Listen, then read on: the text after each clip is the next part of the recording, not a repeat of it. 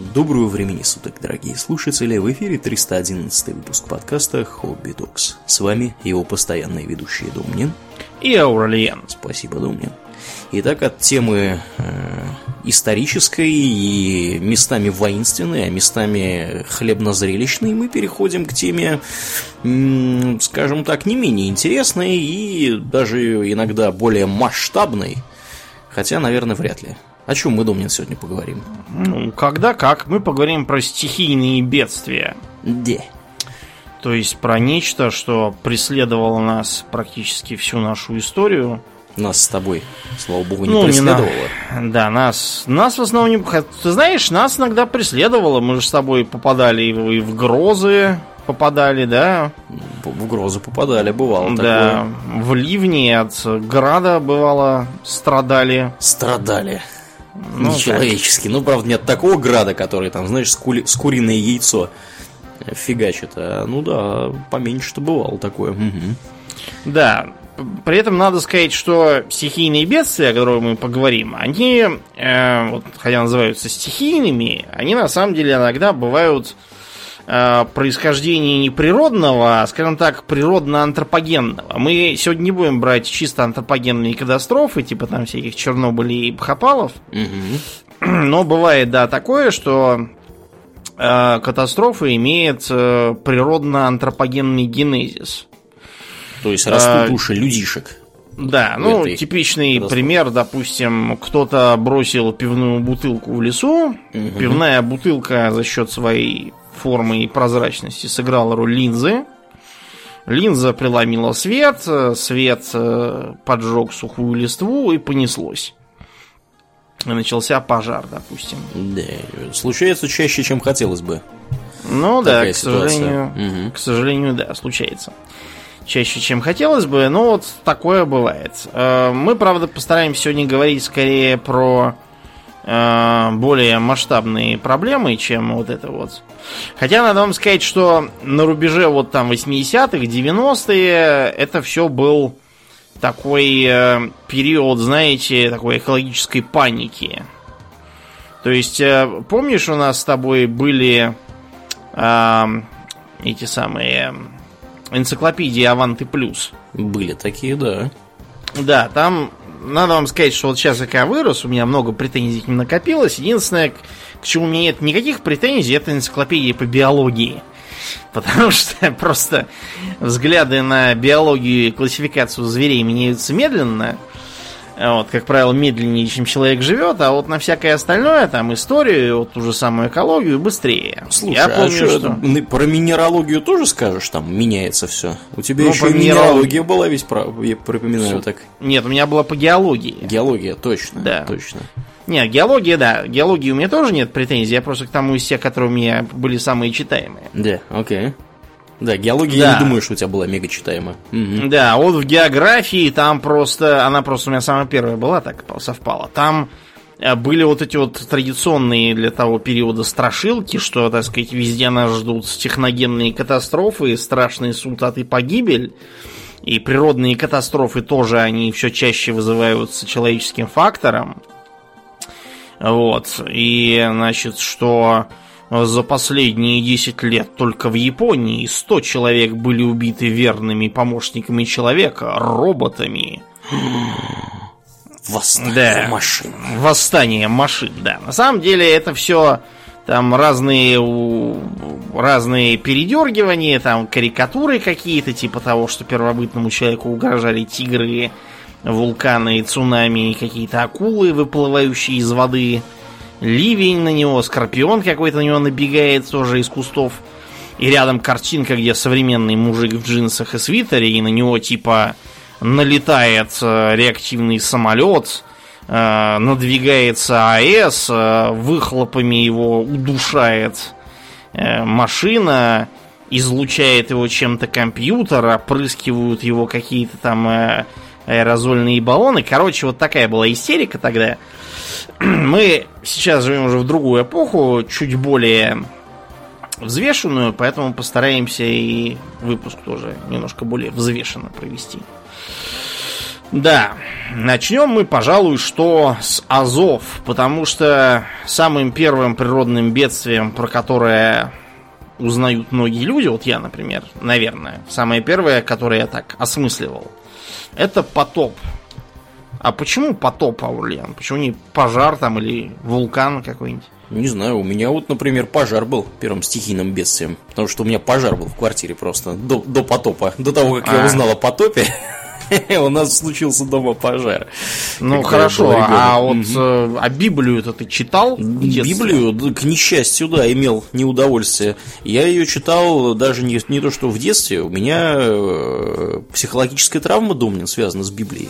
Потому что у нас Библия читалась, э, мне кажется, в рамках курса мировой художественной культуры. И у нас такая женщина там преподавала эту мировую художественную культуру, что я до сих пор не могу с содроганием все это, без содрогания, точнее, все это вспомнить. Э, у меня, вот знаешь, как вот эти вьетнамские флешбеки. Это да. мухи, они лезут да. оттуда-то. Джо, не, не на деревьях. Они на деревьях, да, да. да. Вот, вот так, такая же у меня ассоциация, потому что мы целый год Э, читали эту самую Библию, которая была изложена там, в каком-то виде пригодном для детского употребления, не знаю, шестиклассниками там или черт знает кем. И там прям такой трэш творился в этой Библии, я припоминаю, что было прям и сочетание еще вот с этой вот учительницей, это был просто какой-то кошмар. Так что там, знаешь, без потопа э, меня, да. в общем-то, начинало трясти от одного только вида священного Понятно. писания, модифицированного для детей. Да, ну, а в принципе, Но да. Угу. У меня вот э, священное писание, модифицированное для детей э, какими-то протестантскими сектантами, кстати, угу. почему-то исконно посконные православные не удосужились этого сделать. Я был вынужден воспринимать через призму еретиков. Зато там были классные картинки, потому что американцы не любят как книжки без картинок, им это скучно.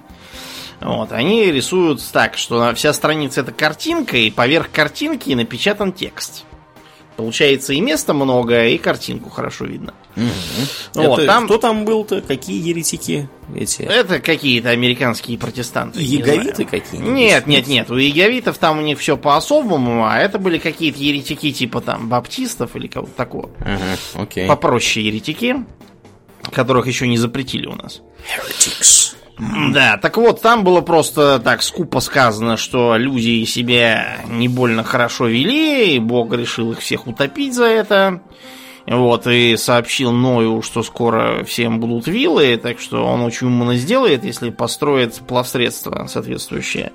Возьмет каждой твари по паре, потом выпустит птиц, которые, значит, сперва ничего не принесут, потом принесут растения, а потом вообще не вернутся, потому что решат, что лучше угнездиться где-нибудь там. Вот. И тогда он пристал к горе Арарат, и тогда началось новое человечество от Ноя, и заключил Бог завет с ним, что больше их топить не будет.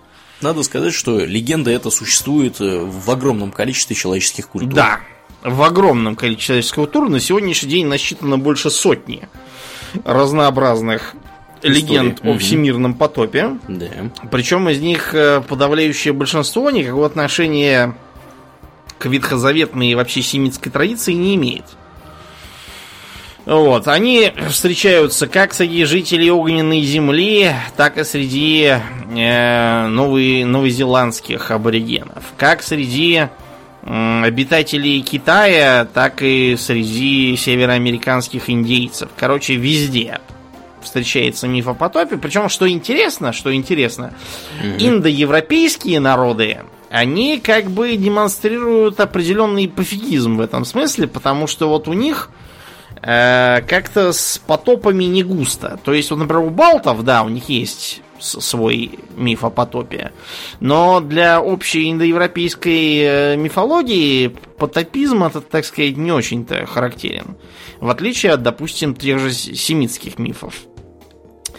Потому что, хотя все мы сейчас знаем про этот потоп в основном из э, библейских мифов, хотя я, конечно, в детстве читал и про то, как там бог Гунгун решил потопить Поднебесную но император Юй построил плотины, и хрен стал этому богу. Китайский народ, он такой трудолюбивый, он все, все, даже богов забороть может с помощью плотин и прочих дел. Да, да, ну иногда там бывает, что он немножко увлекается, то воробьев убили, то еще чего-то. Да, в запале. В запале, да. Но это, так сказать, наши недостатки, это продолжение наших достоинств. А так, угу. С потопами у китайцев разговор короткий, просто потому что у них последний потоп был, по-моему, в 1938 году. И утопил там довольно много народу. По, по mm-hmm. европейским меркам, по китайским-то, конечно, так не очень, но... Мелочь. Да. Все равно чувствительно, да. Хуанхэ, она склонна разливаться. Вот, там каналы вот строились специально в том числе для этого. Ну так вот, дело просто в том, что э, библейский потоп это, скорее всего, переработка более ранних семитских мифов. Причем переработка такая качественная, надо вам сказать, по содержанию. Потому что Э, в современных пересказах там говорится, что люди стали грешны и стали, в общем, всякую творить несусветку. Один Ной был хороший. Так вот, если мы откроем Библию не в пересказе, да, так сказать, оригинал, книгу Бытия, самую первую книгу из Торы, вот, и мы там прочтем вот то самое, про что мы говорили в э, выпуске про палеоконтакт, про нефилимов, вот, которые были гибридами от э, неких сынов божиих и дочерей человеческих. И вот этих-то самых нефилимов Бог решил замочить. Нефалимов. Да, нефалемов, короче, mm-hmm. решил замочить, чтобы они не смогли, не смогли добиться высоких мест в Ладдере. Вот, и пройти на кошмаре Дьяблу. Mm-hmm. И все такое. Да. Потому что сегодня Диаблу, завтра за Бога уже примутся. Люди-то такие. Людишки. Короче Мало говоря, чего. да, угу. всех утопили, кроме Ноя. Причем Ною на тот момент было 500 лет. И у него было уже три сына. Вот что-то как-то слабо выступил Ной для 500 лет. По-моему, если бы вот мне было 500 лет, у меня было бы уже 33 сына, э, человек 80 внуков, э, полторы сотни правнуков, вот, а про правнуков я бы уже просто сам плюнул считать после трех попыток провальных. Да, ну, тут Сколько мне сразу, там конечно, вспоминается анекдот про то, что открой себе рот, не вижу причин, мешающих вам говорить uh-huh. так же. Вот, так что, может быть, от того, что у него 500 лет, там как бы не все время он мог так сказать. А, да. Ну, то есть он, видимо, он первые там 50 лет мог, а дальше да. Мощный старик. Да, и все. Просто остался мощный старикан. Интересно, вот. что ковчег он строил, походу, примерно 100 лет, потому что, когда он отплыл, ему уже было 600. Да ладно. И, кстати, пересказы про то, что каждой твари по паре, они врут. Каждой твари по паре было нечистых животных. Ну, всяких там крокодилов, там свиней и вот этого всего. Про прочие швали, ага. А, которые кошерные, тех брали по 7 пар. Ну правильно, потому они же кошерные. Так, такие, да. Такие как, как не все уцелеют, да, до конца путешествия. Да. Ну и, в общем, пока был, был потоп, да, все там утопились. Mm-hmm. В итоге и Ной высадился на горах Арарат. На самом деле, разумеется, речь идет скорее о горном массиве вообще, который вот в восточной Турции, в современной. Mm-hmm. Вот, то есть э, то место, где, видимо, раньше была держава Урарту. Армяне, кстати, до сих пор возводят к ней свое государство и наследие.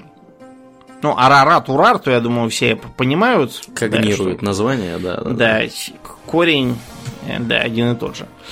Вот, в общем, поэтому, когда э, они вышли, заключили союз и все такое. Вот так этот миф у нас в библейской трактовке есть. На самом деле, миф этот более древний, чем Ветхий Завет, потому что началось все это еще с мифологии Шумера и Аккада, то есть еще с междуреченских текстов, когда, собственно, предки древних евреев еще до таких мудреных вещей, как потопы, боги, происхождение мира, до всего этого еще особо не касались, а пасли спокойно скот и занимались более приземленными вещами.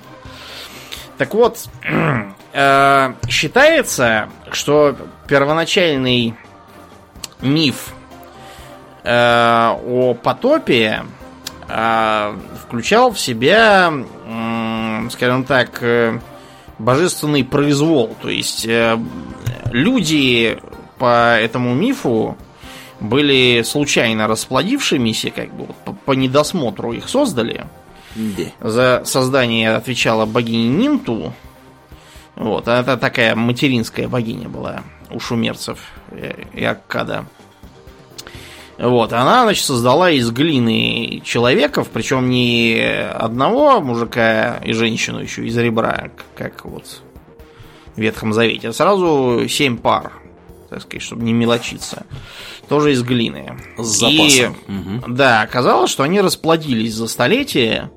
И если почитать э, поэтические вот эти вот легенды, которые нам говорят, то верховные боги, в частности Энлиль, Энлиль это бог воздуха и неба.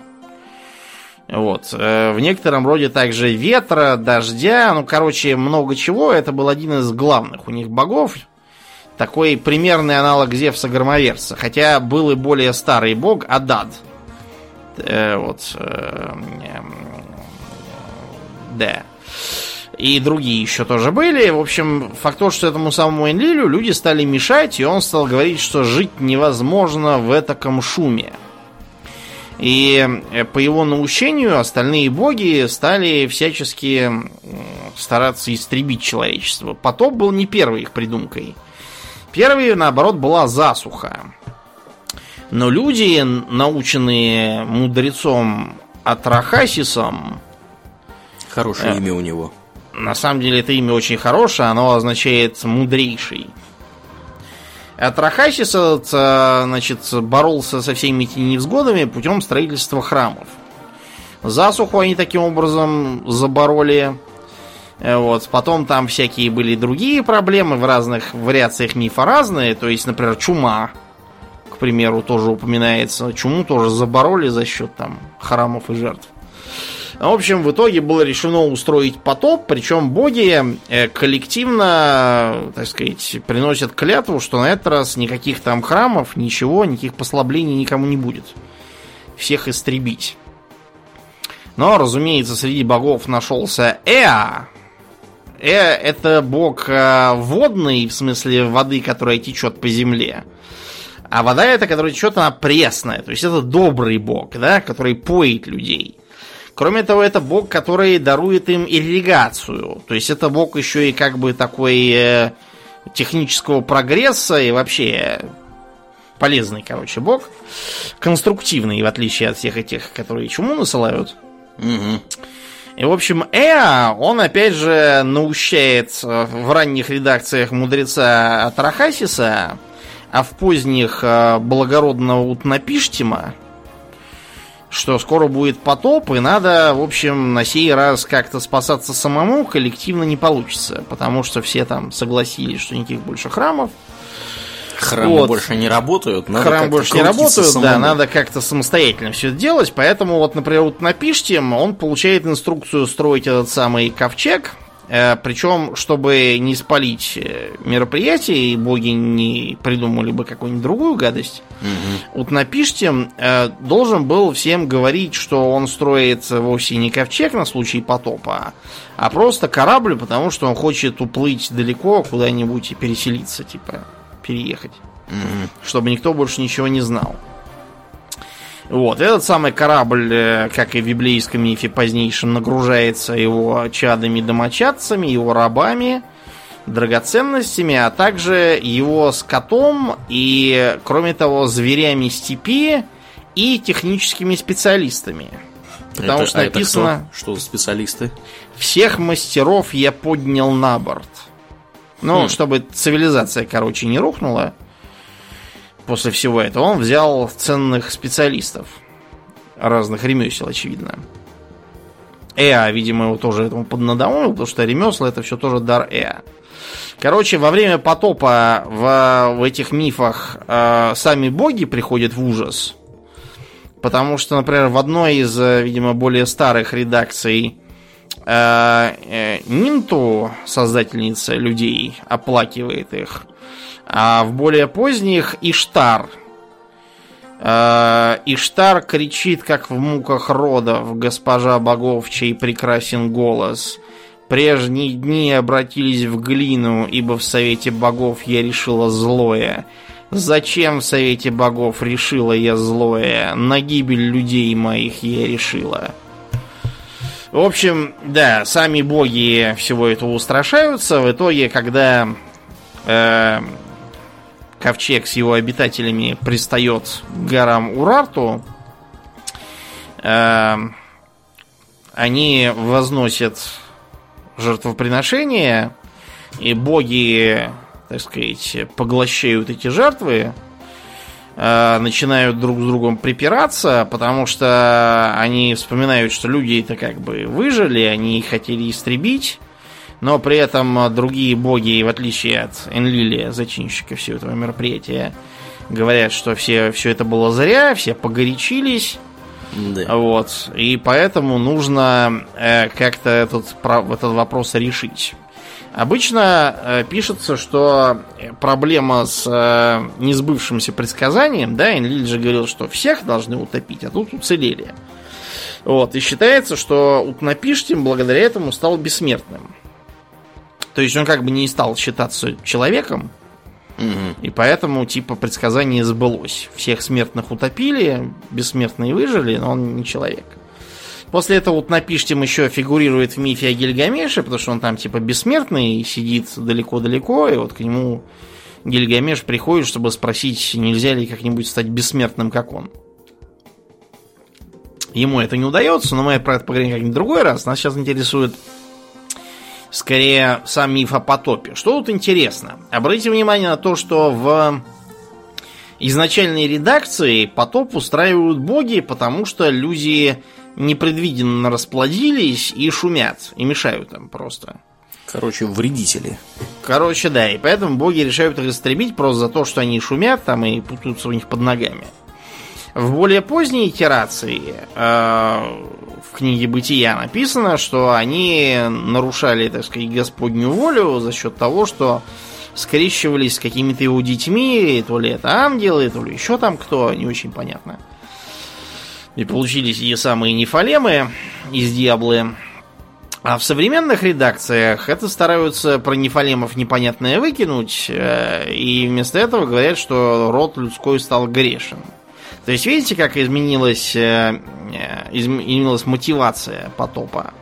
Если изначально это был просто божественный произвол, хочу, топлю, не хочу, не топлю, да, нечего mm-hmm. было шуметь. А потом уже вот появилась идея того, что это была кара Господня. То есть и приплели после... какую-то моральную мораль, да. Но mm-hmm. это просто меняется мораль, да. Мы про это уже целый выпуск отдельно делали, что она меняется. Э, в разных вариациях этого э, семитского мифа фигурирует разная э, разная длительность потопа, разные причины потопа. То есть, например, в э,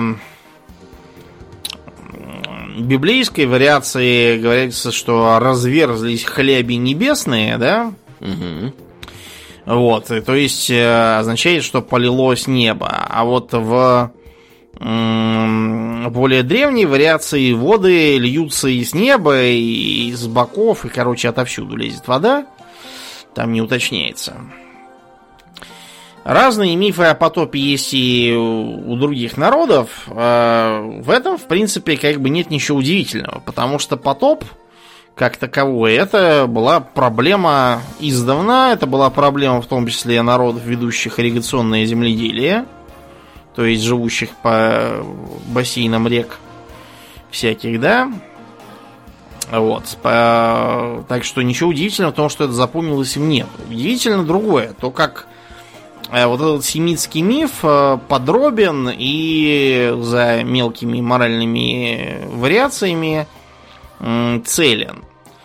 Э, до 19 века и появления теории Дарвина, между прочим, существование допотопных животных считалось за аксиому. То есть э, всевозможные ранние эволюционисты, типа Жоржа Кювье, того самого, на которого кто-то из студентов напал, значит, э, нарядившись дьяволом с рогами и копытами. Вот, а тот, проснувшийся, поглядев, сказал, ты меня не съешь. У тебя рога, у тебя копыта, да ты травоядный. Вот, э, все эти энциклопедии... Это, кстати, очень такое дело, да, забавное. Такой, как Все эти- травоядный? Я кто травоядный? Я травоядный. Сам-то травоядный.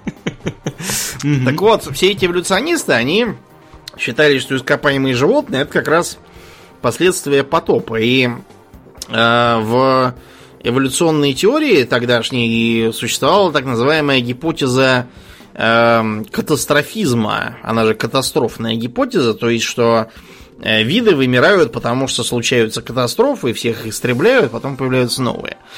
Э, Это даже параллель за пределами биологии. Вот, например, теория да, в геологии 18-19 веков, там э, противоборствовали школы э, нептунизма и, по-моему, вулканизма. Э, Нептунисты доказывали, что происходящие потопы э, формируют земной лик.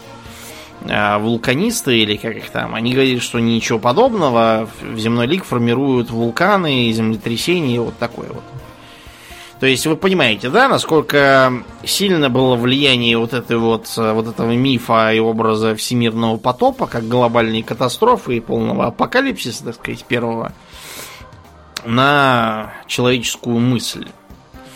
Э, Интересно для нас тут что? Поскольку за большинством таких мифов что-то такое реальное кроется, э, недостатка в гипотезах и исследованиях на тему того, что могло быть прообразом этого самого всемирного потопа, нет.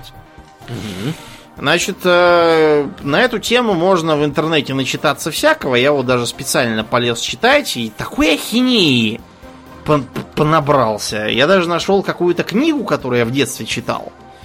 Называлась «Сто великих тайн». И вот оттуда отрывок. А, Но после катаклизма, описанного в Библии и в сказании о Гильгамеше, на земле должны были остаться следы. Было бы даже странно, если бы они не сохранились. И они были обнаружены. В 1928-29 годах доктор э, Симон Вулли проводил большие раскопки в тех местах, где некогда стоял халдейский город Ур. Чем глубже проникал он в землю, тем удивительнее были его наблюдения. Вскоре он вышел на глинистый пласт трех-четырехметровой толщины. Дальше длинные цитаты из этого Вулли, что ни один единственный паводок не мог нанести столько глины, что наличие такого пласта глины свидетельствует о том, что когда-то развитие местной культуры резко прервалось, сомнений на сей счет быть не может. Это наводнение есть тот самый исторический потоп, который был описан в шумерской легенде и так далее. Значит, я полез искать, что это за доктор Симон Вулли, и не нашел ничего. Ни на русском, ни на английском, ничего.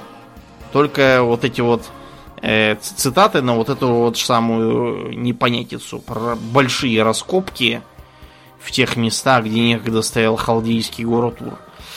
Так что у меня есть подозрение, что то ли никакого Симона Вулли не было, то ли, может быть, э, это сильно перевранное журналистами имя, потому что если он Вулли, как, как будто фамилия звучит на английский какой-то манер. Почему он Симон, а не Саймон? Я искал и Саймона, и Вулли, и, и немца я искал. Короче, как я не искал, ничего я не нашел.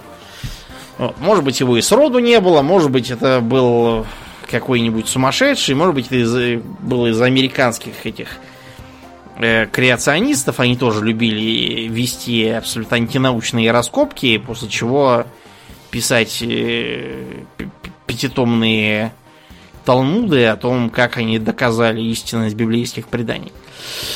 Если мы от всего этого абстрагируемся и попробуем базироваться только на строго научных фактах, то, э, э, как бы так сказать, якорем для современной научной мысли, э, в общем, э, становится гипотеза Райана Питмана. Это гипотеза ученых из Колумбийского университета, вот, которые исследовали общий подъем уровня мирового океана. В частности, в регионе Черного моря. То есть, по их э, гипотезе, Черное море когда-то было маленьким. Оно было изолированным, как озеро. Мраморное море, соответственно, тоже было изолированным озерцом. И к Средиземному морю ни оно, ни Черное не подключалось. Вот, а после этого, где-то за 5000 лет до нашей эры, видимо, в середине шестого тысячелетия, произошел серьезный подъем. Где-то на 50 метров уровня моря. И действительно, раскопки под водой около северного побережья Турции позволили найти довольно большое количество затопленных сел. Причем затопленные в таком состоянии, что явно они были затоплены достаточно внезапно.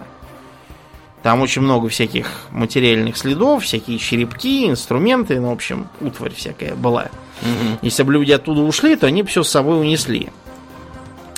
Ну и кроме того, человеческие останки тоже там кое-где проявляются. Тут уже сложнее сказать, что и почему. Но, вероятно, кто-то действительно потонул. Э, обратите внимание, что речь идет как раз о э, северном регионе Месопотамии, по сути. Вот опять же, Араратские горы, если толковать это расширительно, да, не одна гора, про которую, помните, был анекдот, что Мустафа Кемаль Сталину выдвигал претензию, почему на гербе Советской Армении гора Арарат, она же не находится на территории Армении. Говорит, а почему на флаге Турции месяц? Он же не находится на территории Турции. Так вот, если трактовать это просто как э, возвышенность, да, в Восточной Турции, в современный Курдистан, где когда-то было Урарту, угу. то, в общем, видимо, отголоски от этой катастрофы э, миграция в сторону высокогорий, чтобы скрыться от повышения уровня моря, они могли лечь в основу вот этого вот мифа о потопе. Сейчас больше, более внятных гипотез вот мне, например, найти не удалось.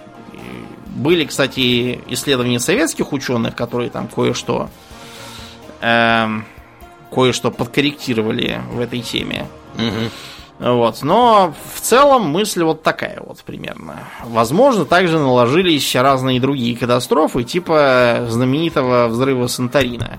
Но это уже достаточно недавняя история, это середина второго тысячелетия до нашей эры. Всего лишь, да, которая, напомним, уничтожила цивилизацию на Крите. Да и породила, видимо, миф об Атлантиде. Mm-hmm. Да, мы об этом уже в соответствующем выпуске про исчезнувшие цивилизации говорили. А теперь давайте э, будем передвигаться как раз, вот раз мы заговорили про Санторин, к вулканам.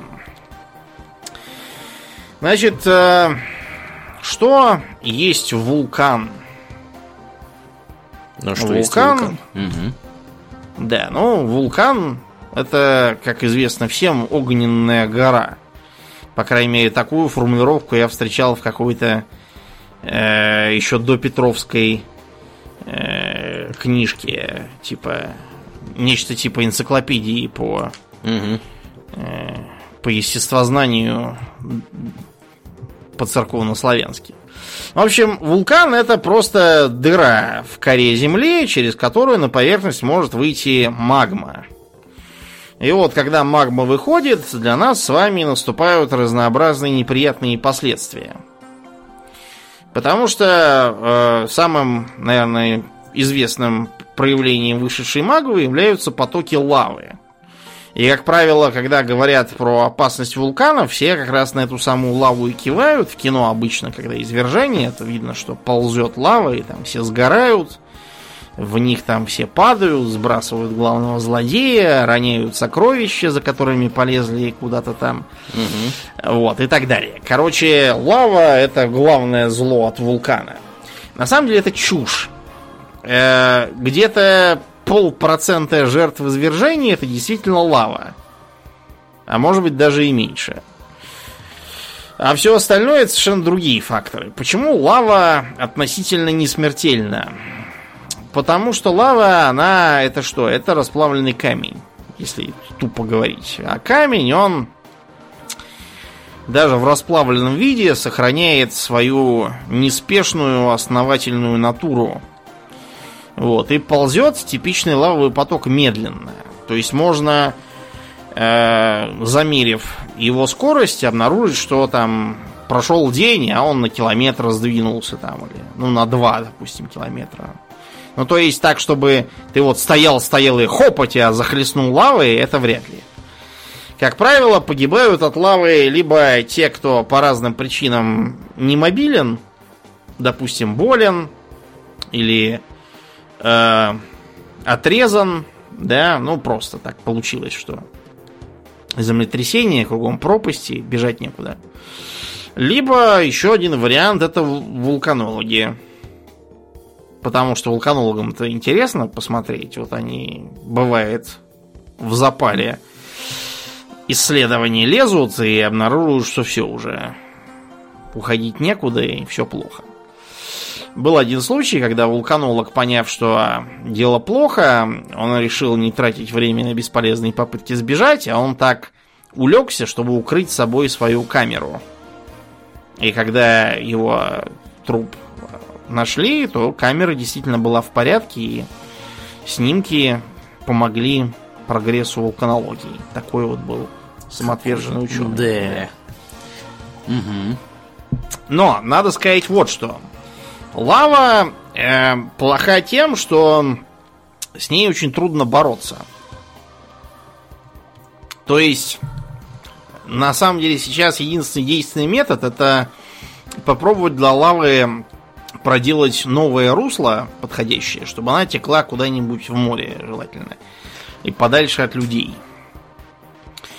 Вот, это такой как бы стандартный способ. Были разные попытки устраивать заслоны, чтобы подешевле обойтись. Например, когда Этна извергалась в 92-м, вот, на, там попытались построить своеобразную дамбу из железобетонных блоков. Ну, и их снесло. Потому что текущий камень сносит другой камень. Вот. А, бывает, правда, что вулканы даже немножко помогают в смысле инженерного обустройства местности. Бывает, что удается их помощью построить э, в гавани дополнительный там, волнолом, направив поток так, чтобы он вот тек сравнительно узкой струей в воду, и получался вот такой вот длинный пирс. Вот. А бывало и так, что э, с попытками построить новое русло боролись местные жители. Такое было на Сицилии в 1669 году. Там, в общем, э, под угрозой извержения был город Катанья. И э, попытались власти тогдашние прокопать новое русло, чтобы мимо катаний прошло. Вот, и так вышло, что прошло бы оно на деревню какую-то. Так что обитатели деревни сказали, вы пытаетесь бороться с лавой, но вы делаете это без уважения. И, короче, всех этих копателей поубили и разогнали. Так что, да, катание тогда не повезло. Вот. Так что лава это, конечно, красиво и зрелищно, но на самом деле вовсе не так опасно, как, э, как это кажется. Самую непосредственную опасность обычно представляет так называемый пирокласт поток. Пирокласт поток это смесь из горячего газа, вырывающегося из жерла, и э, болтающегося в нем вулканического пепла, который тоже раскален. Вот, получается такой вот э, поток, типа воздушной волны. Э, для справки, вулканический пепел это не такой пепел, как вот мы с вами привыкли вытряхать там из пепельницы Угу. Да, или из э, печки выгребать. Вулканический пепел это тупо мелкие-мелкие э, кусочки лавы, там, обсидиана, вот такого вот. То есть это такой мелкий-мелкий песочек, фактически. Это не зола. Он не легкий, как можно было подумать. Так вот, переклассический поток, в отличие от лавового, несется с огромной скоростью около 100 км в час. От него не убежишь. Никак. А, вы скажете, так надо просто прыгать в воду, да, как в кино бывает, и все. И тогда поток пронесется над головой. Ничего подобного не получится. Дело просто в том, что он а, понесется по воде, вода закипит, и она его будет подпитывать. Поэтому даже если вы, допустим, на соседнем острове от вулкана находитесь, пирокластический поток вас все равно может достать. Вот. А один из самых э, э, интересных случаев был на Мартинике около ста лет назад. Это остров в Карибском море такой. Там раньше был столицей Сен-Пьер, а теперь столица Фор-де-Франс. А все почему? А все потому, что там рядом с Сен-Пьером вулкан. И, несмотря на то, что курился он довольно давно уже, но там просто местного губернатора одолела предвыборная борьба. Выборы как раз были. Вот, поэтому он сказал, да, ладно, давайте выборы проведем, вулкан-то потерпит немножко до завершения избирательной кампании. А он не потерпел, да? оказался совершенно несведущий в избирательном законодательстве, поэтому не потерпел, угробил 30 тысяч человек, и единственный, кто уцелел, это сидевший в кутузке зэк. Его просто посадили в какой-то карцер, который был совсем глубоко, вот поэтому он Э, собственно, и уцелела. Все остальные вместе с губернатором все отправились голосовать на небеса в компании Святого Петра. Да, не, по не повезло ребятам, mm-hmm. что сказать.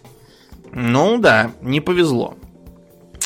При этом возникает вопрос, а э, если вулкан это такая страшная угроза,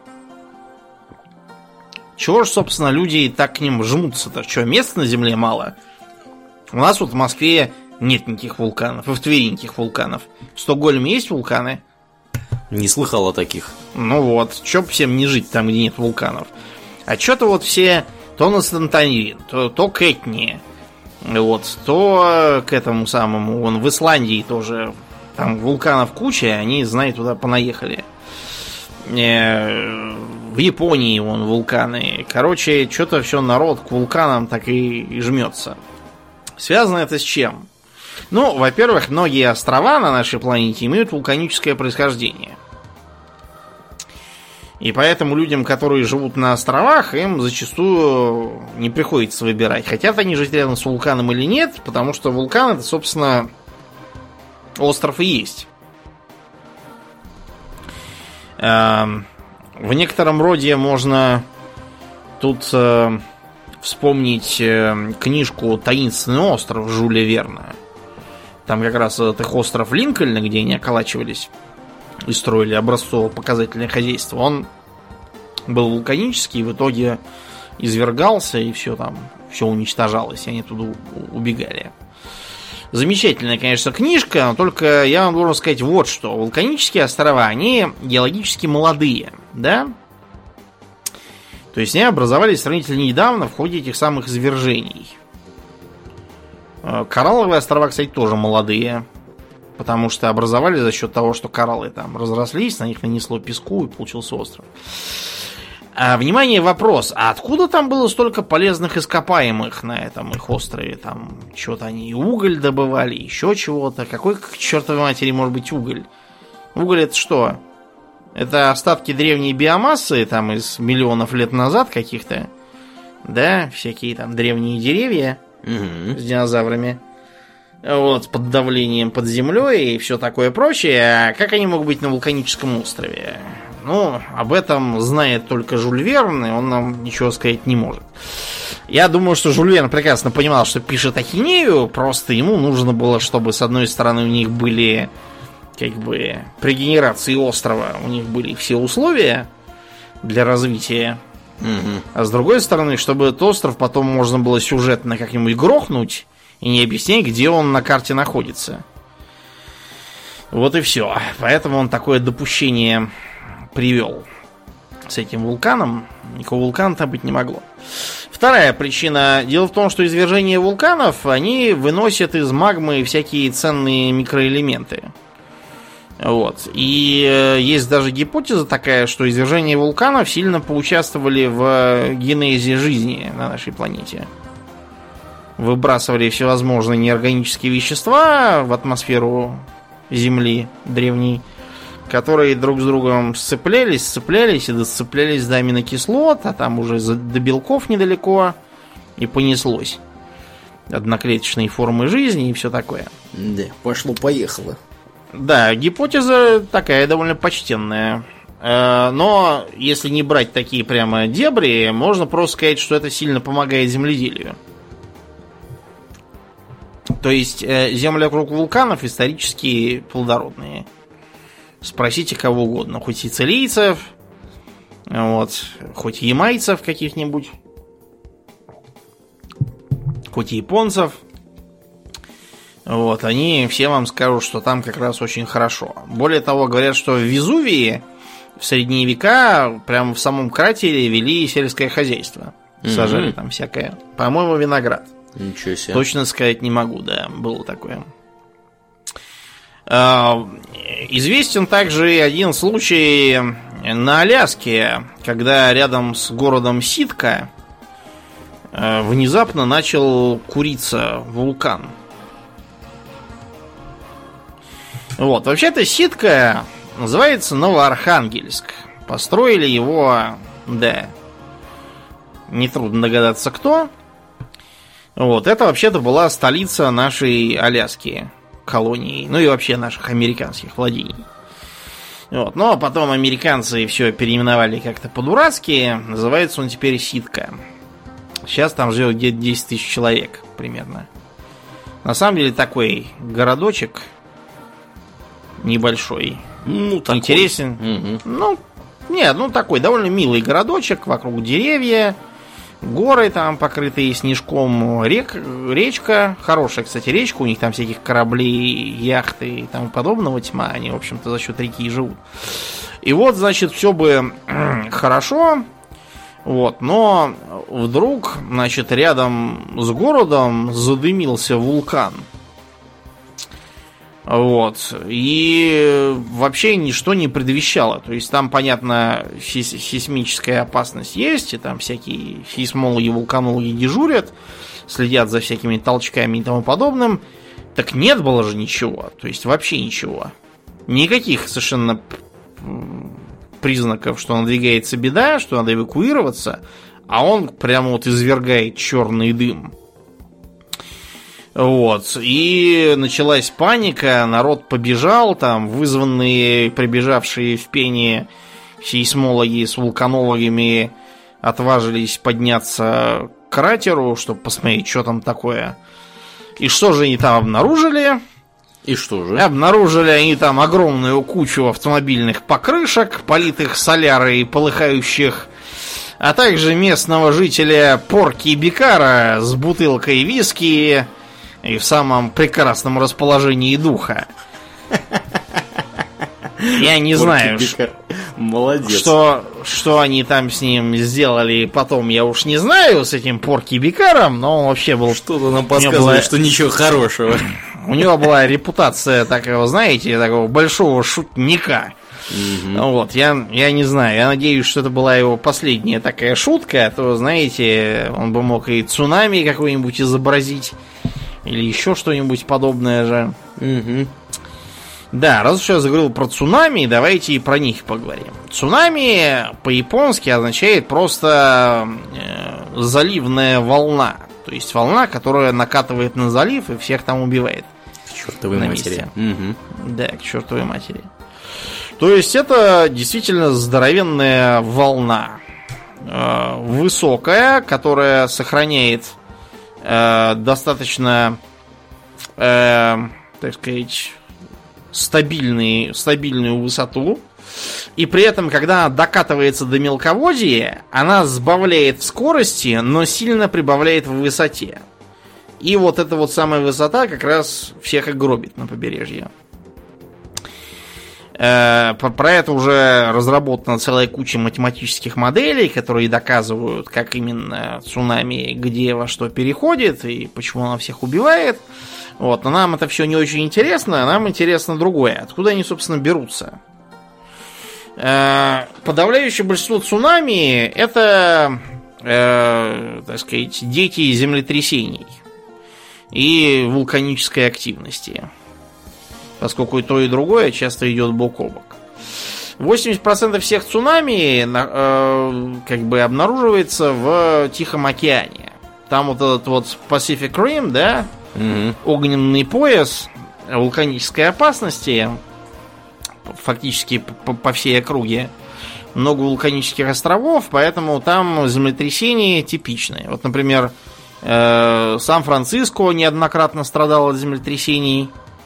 И в 80-е годы были популярны всякие апокалиптические сценарии, что Сан-Франциско в будущем неизбежно будет разрушен мегаземлетрясением, и там в руинах будут жить только банды, и, короче, вы поняли, типичная фантастика конца 80-х.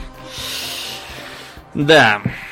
Эм, таким образом, цунами губит э, корабли, э, порты, прибрежные селения, сильно меняет в том числе рельеф прибрежного ландшафта. Короче, очень неприятное природное явление, с которым вот бороться как бы трудновато. Самое главное, что можно сделать, это их предсказывать. Обычно это все завязано на сейсмические станции, которые слушают подземные толчки. Вот. И за счет этого можно предположить, что в таком-то регионе есть вероятность развития цунами. Это не очень надежный способ, потому что будет цунами или не будет цунами, это все большой вопрос. Может и не быть.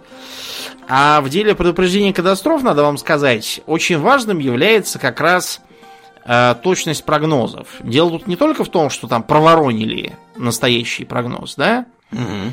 А в том, что если вы три раза сказали волки, а никаких волков нету, да, то вам на четвертый раз не поверят, и все останутся лежать на шезлонгах, а на этот раз окажется, что цунами настоящее. Так что вопрос точности, он еще и завязан на психологию. Вот. А, также известно в Японии вот это их поверье о том, что кошки начинают беспокоиться и убегать. Вот, значит, как только кошки бегут, надо тоже бежать следом. А, в Японии культура населения, она к цунами привычна. Это же слово-то ихнее. А вот, например, в Индонезии, когда была страшная буря и с цунами в 2004 там народ как-то к этим цунами совершенно индифферентен. Знают, что такие есть, а вот что-то может с ними случиться, до них как-то не доходило. Поэтому вот можно погуглить до сих пор фотки, где там страшные дестрои на Бали, всякие сломанные деревья, руины домов. Вот, э, весь песок там покрыт э, водорослями, рыбами, трупами. Вот, и в углу фотографии стоит э, мужик в плавках с пивным пузом, бутылкой пива и российским паспортом, потому что... Да, потому что мало ли что цунами, у нас тут отпуск и мы его хотим провести хорошо. Это не шутка, вы можете реально нагуглить фотки 2004 года с Бали, где среди строя с невозмутимым видом стоят наши соотечественники. Потому что цунами это, конечно, хорошо, но... Но не отпуск никто не такого. отменял, да. Да. Да, оно уже прошло, а то, что трупы там и дестрои, это как бы мы им не поможем ничем, если не будем отдыхать. Да уж. Ну так вот, значит, цунами, как мы уже сказали, вызываются зачастую землетрясениями. И землетрясениями связана такая проблема, что э, безграмотные журналисты приучили народ к совершенно странной э, методике определения их силы. То есть типичный случай, мы включаем ящик там или радио, и нам говорит какой-нибудь журналист, что произошло землетрясение магнитудой 5 баллов. Таких землетрясений не бывает в природе. Бывает землетрясение просто 5 баллов. Это означает, что выбрана японская методика. 5 баллов по-японски это, в общем, довольно хреново. Это, в общем, 5 из 7 баллов. 7 баллов по-японски означает, что все, всем кирдык. Угу. Можно уже никуда не бежать. 5 баллов означает, что надо выскакивать на улицу и молиться. Может быть, поможет. Авось Дома посыплются, угу. да. Вот. Значит, если мы говорим, э, значит, что э, землетрясение по шкале Рихтера магнитудой в 5, то это такое, знаете, землетрясеница, ну да, там чашки какие-то попадали, там люстры покачались, народ там кое-где повыскочил, часть осталась дома, ничего там не обвалилось, кроме каких-нибудь построенных, ну, с откровенными нарушениями карточных домиков. Вот, потому что 5 по шкале Рихтера, ну, это так, в общем, э, не очень. Это слабее, чем, чем японские 5. Вот. Все это связано с тем, что, понимаете ли, существует множество разных шкал. Э, одни измеряют землетрясение с чисто, так сказать, энергетической такой, достаточно э, научно-фундаментальной стороны. А есть, которые измеряют с точки зрения прикладной, то есть насколько все развалилось после него.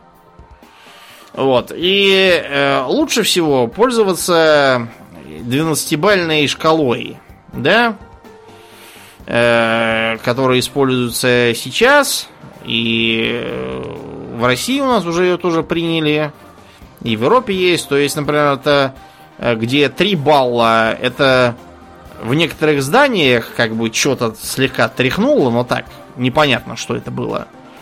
А, допустим, 10 э, баллов, это значит, что многие здания поразвалились, э, более крепкие здания там потрескались, э, там осыпались и все такое. В грунте зияют провалы, в горах оползни, там дороги разрушены, там реки запружены, получаются болота всякие с прудами, то есть вы поняли. Считать, наверное, для публики интереснее по последствиям, а не потому, что там, где было в глубинах Земли. А, и еще э, про эпицентр землетрясения. Вот э, почему он эпицентр, да, а не, а не просто центр какой-нибудь? Почему? Эпицентр это точка на поверхности, которая расположена, собственно, очагом землетрясения. То есть э, говорить э, там, э, что эпицентр чего-то там где-то там в глубине глупость абсолютная. В глубине находится очаг землетрясения, и если вам уж так угодно какой-то центр, вот это гипоцентр, да, нижний как бы центр. Эпицентр это на поверхности. Вот. Эм, кроме того, говорить, в принципе, что мы находимся в эпицентре там, грозы, глуповато, откровенно. Э, потому что э, эпи означает как бы над, сверху. Если мы находились в эпицентре грозы, то мы где-то там в стратосфере наверное, витали. Это такой журналистский штамп, э, пролезший в речь, к сожалению, сейчас, да, от него деваться некуда. К счастью для обитателей Москвы и Стокгольма, с землетрясениями нам сталкиваться приходится редко, и они довольно вялые. Угу. Моя матушка говорила, что когда она была маленькая и сравнительно, было небольшое землетрясение в Москве. Ну да, я что-то такое припоминаю. Кто-то мне рассказывал, знаешь что, про землетрясение, которое в Твери ощущалось. Но это было Э, то ли в 60-е, то ли в 70-е. В общем, ну вот, какое-то а в 60-е и 70-е и было. Моя мать-то 60 какого. Да, ну вот. Э, я вот как раз тут был на юбилее у мамы, и там собрались э, женщины возрастной категории от 70 до 80 и больше. Они вот. вспоминали, да, эх, вот в наши годы да. землетрясения бывали, не то что нонича. Да, сейчас вообще ни, ничего не почувствуешь, если трясет чего. Вот, да, вот действительно, таких историй я там понаслушался, и в том числе я с удивлением узнал, что, оказывается, было землетрясение, то есть ощущалось, там, я не знаю, люстры качались или еще что-то происходило. Да. Вот, чашки я, дрожали. Чашки дрожали, да, то есть, и там даже не все поняли, что происходит вообще. Вот, так что да, э, такое у нас иногда случается, но крайне редко. Угу. Да. В общем, да, землетрясениями нас как бы небеса миловали, у нас, как правило, другая беда это грозы. вот не так давно были, на той неделе сплошные были грозы. Мгм. Прямо плеваться хочется, июля одни грозы. Грозам я рад только в начале мая. Так сказать, когда Люблю. весенний первый гром, Да, гроза да, в начале мая. ага. как долбанет из-за сарая, протянешь ноги за углом. Или как там было. Вот, грозы, в общем-то, это тоже неприятность, и про них нас регулярно предупреждает МЧС. Да. На МЧС просто несколько лет назад обрушилась критика, что они что-то там плохо предупреждают, все только по радио, по каким-то там Да. древним каналам радиоточек, которые никто не слушает, они теперь рассылают всем по смс-кам. Да, и эти смс пока был в гостях у мамы, получал чуть ли не каждый день. Надо сказать, довольно хреновое лето в этом году. Поэтому да, лето хреновое, так что. МЧС себя чувствует не очень. Значит, и МЧС нам рекомендует в случае грозы значит, э, действовать следующим образом. Во-первых, прислушаться. Если за вспышкой молнии следует раскат грома, это означает настоящую грозу. Если вспышек э, молнии вы насчитали несколько, а грома ни разу не было, то это зорница, это не опасно. Это такое чисто небесное явление, до нас ему совершенно никакого дела нет. Да, ну для любителей э, физики школьного курса примерно шестого класса э, сообщаем, что если вы интересуетесь, насколько далеко от вас бахнуло, можете посчитать разницу в секундах между, э, соответственно, вспышкой и раскатами, которые до вас докатятся, поделить это на три и примерно получите расстояние в километрах. Да, то есть если э, там вы насчитали 3 секунды, то и центр грозы находится от вас в километре. Ну да. Если же молнии и гром, как вот в кино обычно показывают, в кино не бывает такого, чтобы молнии не было грома сразу же с ней синхронно. Ну, так же, как знаете, в кино не бывает так, чтобы ночь и не было полной луны, вот, э, и тому подобное. Это просто такая условность. Чтобы люди не думали, что у них там звук выключился или еще что-то. Так вот, если молния и гром одновременно, мы вас поздравляем, гроза у вас прямо над головой. Так что э, вот в этот момент надо начинать опасаться неприятностей. Может шарахнуть и по вам. Значит, э, если все так, как мы описываем, то вам нужно, э, значит, если вы особенно сидите в частном доме, да, в городе в частном секторе или на даче где-нибудь, вам нужно, во-первых, э, закупорить дом. То есть все окна, форточки, двери, дверки, кошачьи всякие норки, Кошачьи Э, норки даже. ну, я имею в виду, вот которые там, бывает, оставляют в окнах. Типа форточки такой. И, кроме того, обратите внимание на вашу печь, если она у вас есть. Значит, вам нужно, во-первых, закрыть заслонку дымохода. А во-вторых, если у вас печь э, работает, вам ее надо немедленно затушить. Почему? А Почему? потому, что молния идет туда, где ниже сопротивление. Вот, например, а, э, какое, как ты думаешь, дерево чаще всего поражается молнией? Наверное, какое-нибудь хвойное. Внезапно дуб. Дуб? Да. Интересно, дуб. а почему? А, тут нам надо сказать, что самое редкое поражаемое, по крайней мере, по статистике, которую я нашел, Так. дерево это бук. И вот эта вот разна- разница э, между ними, она позволяет э, заключить, что у дуба и бука совершенно разная древесина.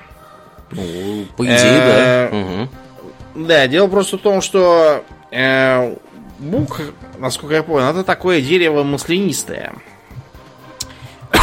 а вот это вот масло, да, помнишь, с тобой, когда ездили за хлебом в деревню через дорогу, там был какой-то то ли трансформатор, то ли подстанция какая-то, я так и не понял, что это такое. То ли черт Что-то знает электрическое. что. Мгм. И там, помнишь, были цистерны небольшие с маслом, которые подпитывали его. И цистерны были нужны как раз, я так понял, для, для то ли сопротивления, то ли для изоляции, то ли чего-то такого. Мгм. Короче говоря, маслянистая древесина имеет высокое сопротивление, а у дуба древесина сухая, что очень приятно с точки зрения изготовления из него столов, там всяких и стульев. но не менее приятные для молнии. Так что э, вам нужно следить за тем, чтобы создавать как можно больше сопротивления вокруг вашего жилья. А дым, который идет из трубы, имеет как раз очень низкое сопротивление. И вот эти вот частицы э, сгоревшего дерева, газ, да, образующийся при этом, Мгм. они прекрасно молнию проведут. И вам так шарахнет в печку, что у вас начнется пожар, и вас всех угробит. Да. А Вот. И, кроме того, старая рекомендация есть, что надо все выключить, если вы в деревне где-то сидите, из розеток, и, так сказать, не подходить ни к чему, не трогать телефоны, там никакие проводные, вот это вот все. Иначе может сгореть. Ну, потому что может, во-первых, сгореть. Я, например, как-то раз видел, как молния шарахнула в электроподстанцию в деревне. Мгм. Гулял я, да. Вот.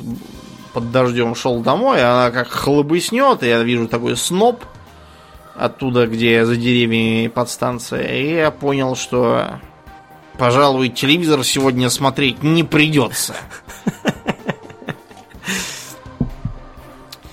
Вот. Значит, э, если вас застала гроза где-то вне дома, допустим, вы находитесь э, на речке,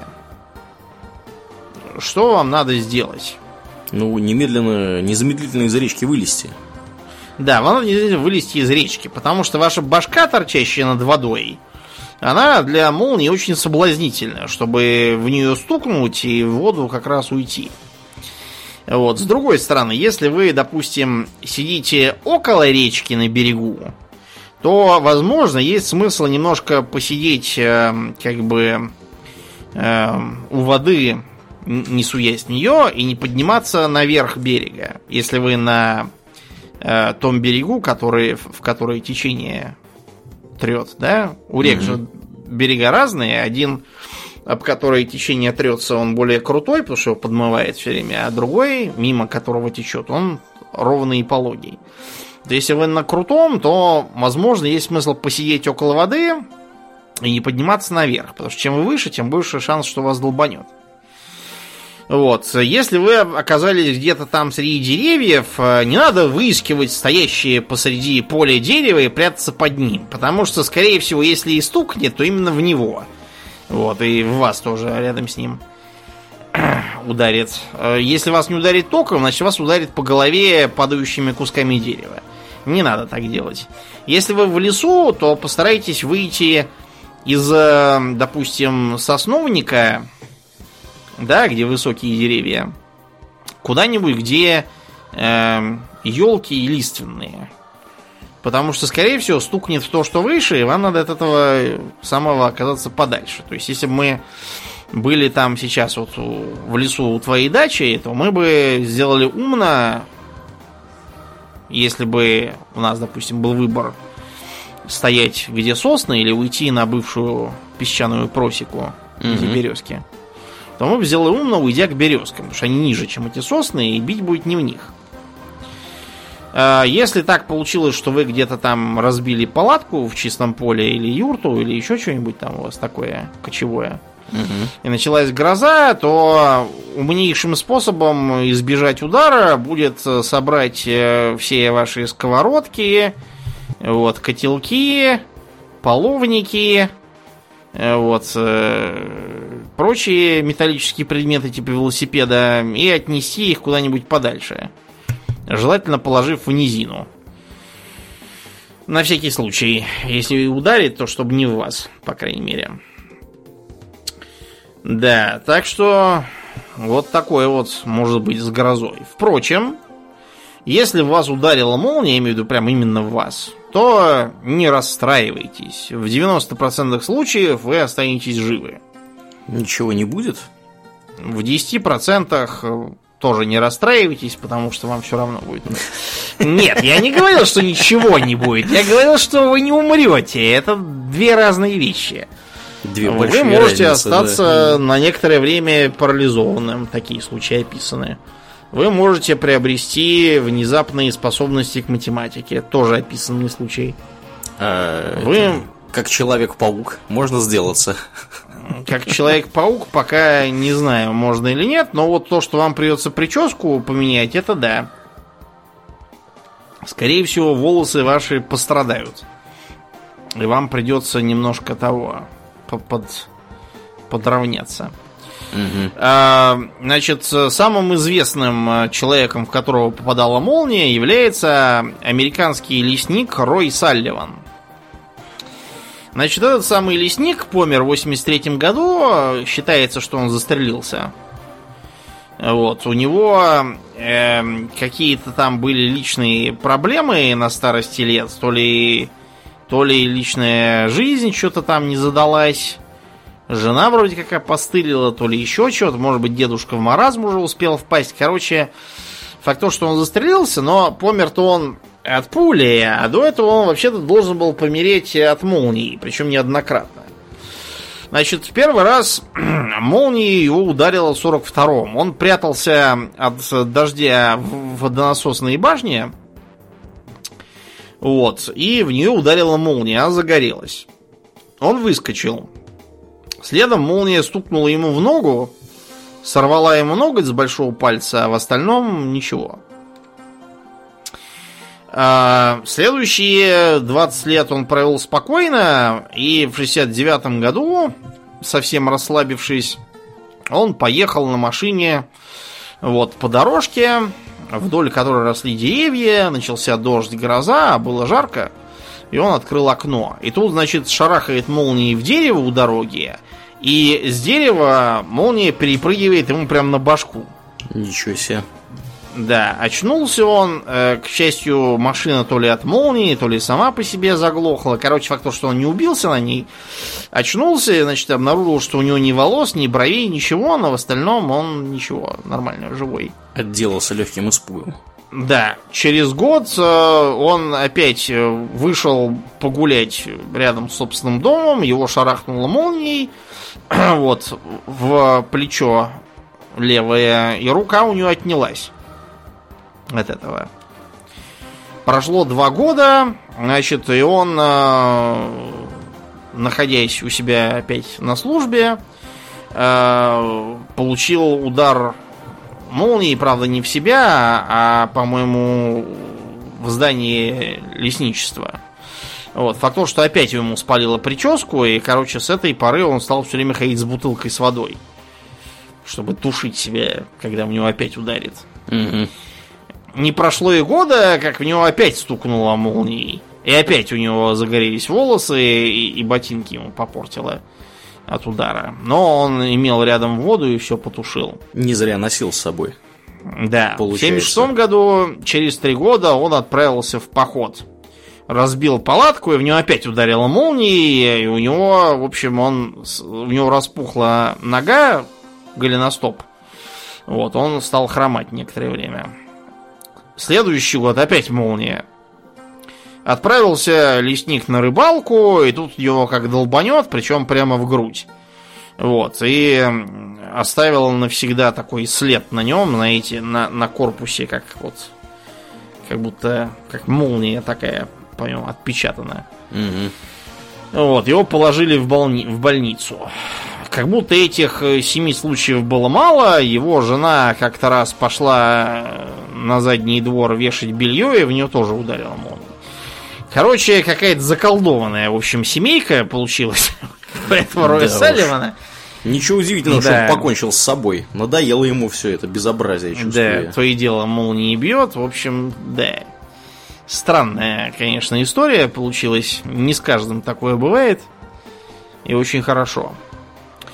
А еще в Америке есть другое интересное стихийное бедствие, которое часто приносит беды и которое даже попало в э, знаменитое местное произведение про изумрудный город. Помнишь такое? Да. которое написал Фрэнк Баум, которое потом творчески украл наш с вами Александр Милентьевич Волков. Мгм. Переработал, скажем так. Но, понимаешь, в чем дело? Во-первых, он, э, хотя собирался просто сделать перевод, Значит, у него тут наступили следующие сомнения. Первое, он понял, что язык, на котором это написано, несколько превосходит его возможности. То есть он понимал, про что написано, но вот так, чтобы прям перевести-перевести, это вот он уже сомневался. Угу. Вторая проблема. Э, он почитал дальше, что там написано после первой книги, и понял, что там начинаются какие-то дебри, которые для, так сказать, наших читателей будут непонятные и неинтересные. А вкратце Там- нельзя ли понять, что за дебри там были? Ну, скажем так, там очень много отсылок к тогдашним политическим реалиям конца 19 века в США. Угу. Вот, там какие-то немыслимые э, истории. Я, я просто читал. Я тебе скажу, что для подросткового возраста, в общем, интересно. Там какая-то подземная страна, где живут какие-то люди и овощи. Потом, значит, какая-то долина подземная же с не- невидимыми медведями. Потом какая-то гора, в которой живут какие-то странные товарищи, какие-то деревянные горгульи. Короче, какая-то дичь такая написана. Вот я думаю, что Волков все правильно решил. Ну и третья причина был какой-то там 37-й, что ли, год. Вот, и, видимо, печатать всякие американские книжки было сочтено за не очень умное, так что он все по-своему переделал Угу. немножко. Ну так вот, э, там начинается же с того, что как раз ураган в Канзасе уносит домик. Причем ураган этот совершенно явно с торнадо, да, потому что как раз для, для Среднего Запада характерный торнадо, и вот они же способны уносить всякие дома и затаскивать их черт знает куда. Потому что типичный ураган просто его разваливает на клочья и все. Угу. Вот, так что торнадо это для американской культуры очень такой знаковый момент. У них э, достаточно много коллективов ученых, которые изучают торнадо. Это очень интересная, в общем, работа. Я смотрел несколько документальных фильмов на эту тему про так называемых ловцов торнадо. Э, типичная как бы группа ученых, которые их изучают, выглядит следующим образом. У них такой тяжелый грузовик, умышленно такой переутяжеленный, Чтобы его не опрокинуло. да, чтобы он не опрокинул, на котором они отваживаются подбираться вот максимально близко к зоне глаза урагана, который, собственно, формирует этот самый столб торнадо. Угу. Вот, и за счет всяких там приборов э, замерять, что там происходит, а также делать всякие э, расчеты по косвенным данным. Потому что, сами понимаете, пока что у нас нет возможности залезть прямо вот в центр этого самого смерча и сказать, что там и как, и почему. Вот. э, сказать вот твердо, от чего они образуются, никто вам сейчас не сможет. То есть э, все сведения, которые вам метеорологи могут предоставить, то, что возможно, вот э, в случае, если такие-то слои воздуха соприкоснутся с такими-то, и при этом будет там такое-то еще условие, и сверху кучевые облака, и будет там какой-то процесс, то вот тогда что-то начнется. Все это примерно вот так звучит, то есть видно, что все пока основано на предположениях по объективным причинам. Просто туда внутрь залезть, пока нам не позволяет техника. Потом, когда там появятся огромные боевые человекоподобные роботы, которые могут вот туда прямо зайти и сунуться внутрь головой, и тогда, наверное, мы узнаем. Пока что приходится как-то все считать э, косвенно. Вот, значит, э, смерчи бывают всякие. Они могут быть над водой. Это довольно типично. Вот, например, э, жители Испании, они часто видят такие, которые над, э, над морем проносятся.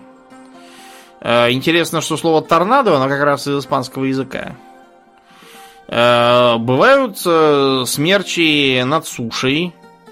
Бывает, когда э, смерч поднимается над э, сильным пожаром или над извергающимся вулканом. И тогда получается так называемый огненный смерч. Сами понимаете, что это вообще кирдык всему. То есть э, это не просто ураган, это ураган, который еще и горит. Это, как правило, означает, что э, пожар, который был локальным, э, этот смерть сейчас растащит там километров на 40 квадратных, если повезет.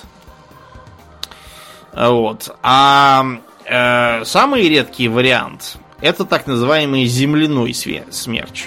Представьте себе комбинацию между э, смерчем и селевым потоком, например, да, когда с гор ползет масса грязной воды, жижи там и всякого такого. Вот, и вот примерно так это и выглядит. То есть смерч, который в себе несет такую вот жижу, вот, камни, кстати, тоже. И эти камни летят и все крушат на своем пути. Э, какие способы защиты от смерчи мы знаем, Аурлиен? А какие? Да никакие. Прятаться в подвалы и молиться. Больше ничего. Действенно звучит, что сказать. Да.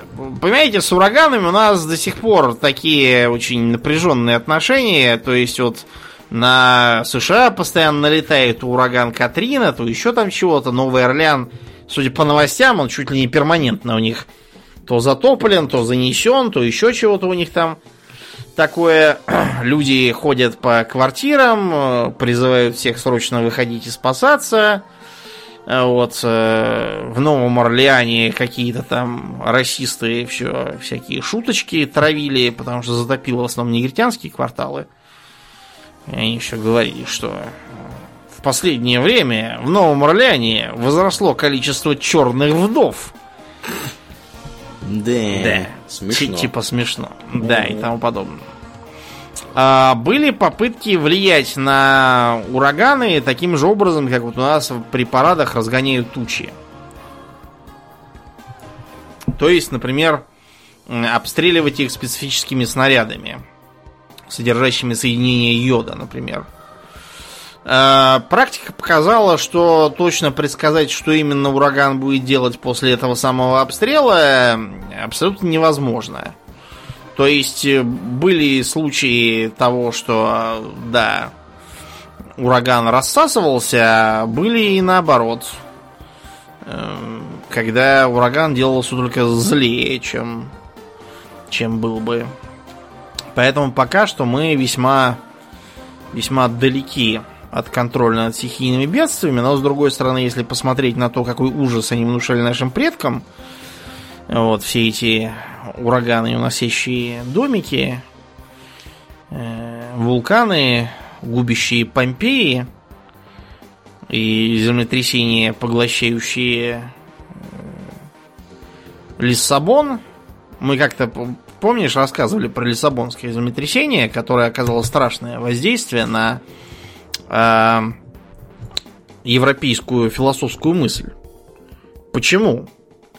Потому что э, в 18 веке, когда это случилось, землетрясение все еще воспринимали как, так сказать, бич божий, который обрушивается на грешников и еретиков. А тут э, грешники и еретики почему-то оказались как бы в Лиссабоне. При том, что Лиссабон это был ультракатолический город, в нем постоянно постились, молились слушали пастора на Амвоне. Угу. Э, причем все это произошло в церковный праздник, когда основная масса народа пребывала в церквах, и вот эти самые, которые в церквах, они все поубились. Потому что церкви обрушились им на головы. А те, кто уехал вместо того, чтобы поститься и молиться на шашлыки, или на что там ездили португалы в средние века, те остались живы. И как будто в насмешку над происходящим э, целым остался район красных фонарей. В то время как... Вот так вот. Все 70 с лишним церквей, все до основания были разрушены. Понимаете, какой это был шок для э, типичного европейца, даже пусть он не португал, а там, француз какой-нибудь. То есть, если бы э, провалился под землю какой-нибудь там развратный Версаль, или еретический Лондон, или гнусная Москва, э, или магометанский Каир, или там языческий Пекин, короче, кто угодно, но Лиссабон-то за что? И вот это вот как раз э, картина ужаса перед э, сначала землетрясением, потом цунами еще навалившимся, это же портовый город. Землетрясение просто происходило как раз вот в океане, и оттуда не докатилось. Угу. И потом начавшиеся пожары и эпидемии, они просто потрясли веру э, европейцев в, э, так сказать, то, что Бог всеблаг и всемилостив. И тогда началось, во-первых, развитие идей просвещения, которые ставили под сомнение прежние догмы, а с другой стороны появилась доктрина теодицеи, то есть оправдание Господа. Потому что реально, что-то он посылает какие-то противоречивые сигналы. Может быть, надо всем перейти в буддизм тогда, когда нас не будет уничтожать. Вот, видите, как сильно все это влияло. Сейчас, главным образом, МЧС предупреждает, и мы, благодаря предупреждениям и всяким техническим новшествам типа громоотводов, или вот э, будете проходить мимо э, лэп, да, э, посмотрите на то, что часто у них вот эти вот, да, есть две симметричные посередине линии, собственно, электропередач, а над ними такие более жидкие натянуты тоже две линии. Так вот эти вот две верхние линии это такие специальные как бы противомолниевые приманки. Чтобы она туда шарашила. Да, чтобы молния шарашила туда. Чтобы они зря не болтались, к ним обычно стараются прицепить еще какие-нибудь там Мгм. предназначения не, не критичные, типа там связь какую-нибудь телефонную к ним подключить или еще что-то такое. Вот, так что, да, сейчас мы изрядно поднаторели. Я буквально там недели три назад во время грозы лично видел, как молния ударила в громоотвод на высотном здании в районе, да, Лефортово. Там посреди парка стоит такая высотка старая советская. Вот у нее громоотвод на крыше. Специально отвлекает. Мгм. Да. Так что здание не пострадало. Вот, будем надеяться, что когда-нибудь мы э, оседлаем и торнадо, и цунами перестанем бояться, и найдем какой-нибудь способ заткнуть вулканы пробкой. Вот, но пока все остается как есть, и я думаю, что в будущем мы еще каких-нибудь себе найдем неприятностей, типа пролетающих астероидов, Прилетающих Чё- инопланетян. черных дыр там каких-нибудь, не знаю, комет. Всякой Короче, чертовщины. Да, расслабиться нам вряд ли удастся. Да. И на этой э, оптимистической, пессимистической ноте будем заканчивать. Да, будем перетекать плавно в после шоу. Как обычно, мы благодарим всех наших подписчиков у Дона Патреона. На этой неделе мы особенно благодарны Александру Толстопяту, Саше Кольцову, Бишопу 86. эм, э, Он 30 андроид, что ли? Я думаю, что да. Я думаю, что это вот тот самый, который из чужого сбежал. Кто там? И 86-й собрат. Да, Вейланд Ютани, или как они там называются. Мгм. Вот, это вот они его подослали. Э, Камраду с ником, ну, добрым ником 13 Damned. Как бы что может пойти не так, когда у вас есть подписчик с таким ником?